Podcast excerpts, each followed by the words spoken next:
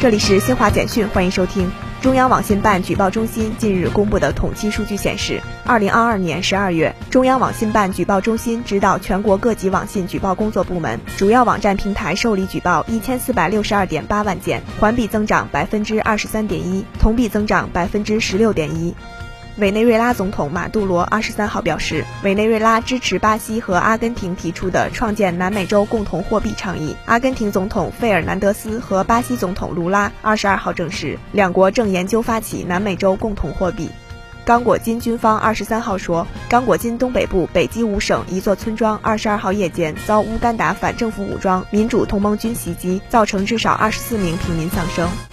以上由新华社记者为你报道。